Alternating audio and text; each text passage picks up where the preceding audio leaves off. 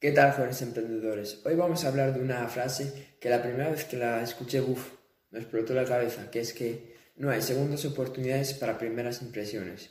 Y esta frase es muy cierta porque ¿cuántos de nosotros conocemos a una persona y por, su, por la primera impresión que nos da esa persona ya tenemos eh, como un ideal o una creencia de cómo es esa persona y no podemos cambiarla por mucho que queramos o nos resulta muy complicado cambiar la idea que hemos eh, obtenido de esa persona.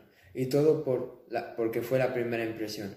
Entonces, si tú no quieres que la gente te juzgue por tu primera impresión, si tú no quieres que la gente se haga una idea equivocada de ti, de ti cuando te conozca, cuando surja esa primera impresión, lo único que tienes que hacer es cuidar de ti mismo, es cuidar de tu físico, cuidar de tu vestimenta, ir bien vestido, eh, cuidarte eh, la apariencia.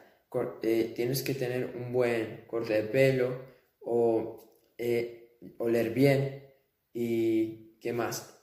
Y ir lo mejor que puedas. Y también tienes que mejorar esas habilidades sociales, comunicativas. Tienes que comunicarte bien, tienes que comunicarte con confianza. Que todo lo que tú digas, lo digas con convicción y esas cosas son cosas básicas, pero que te pueden ayudar mucho a la hora de, de causar una buena impresión la primera vez que conoces a nuevas personas. Espero haberte ayudado, comparte este vídeo y chao.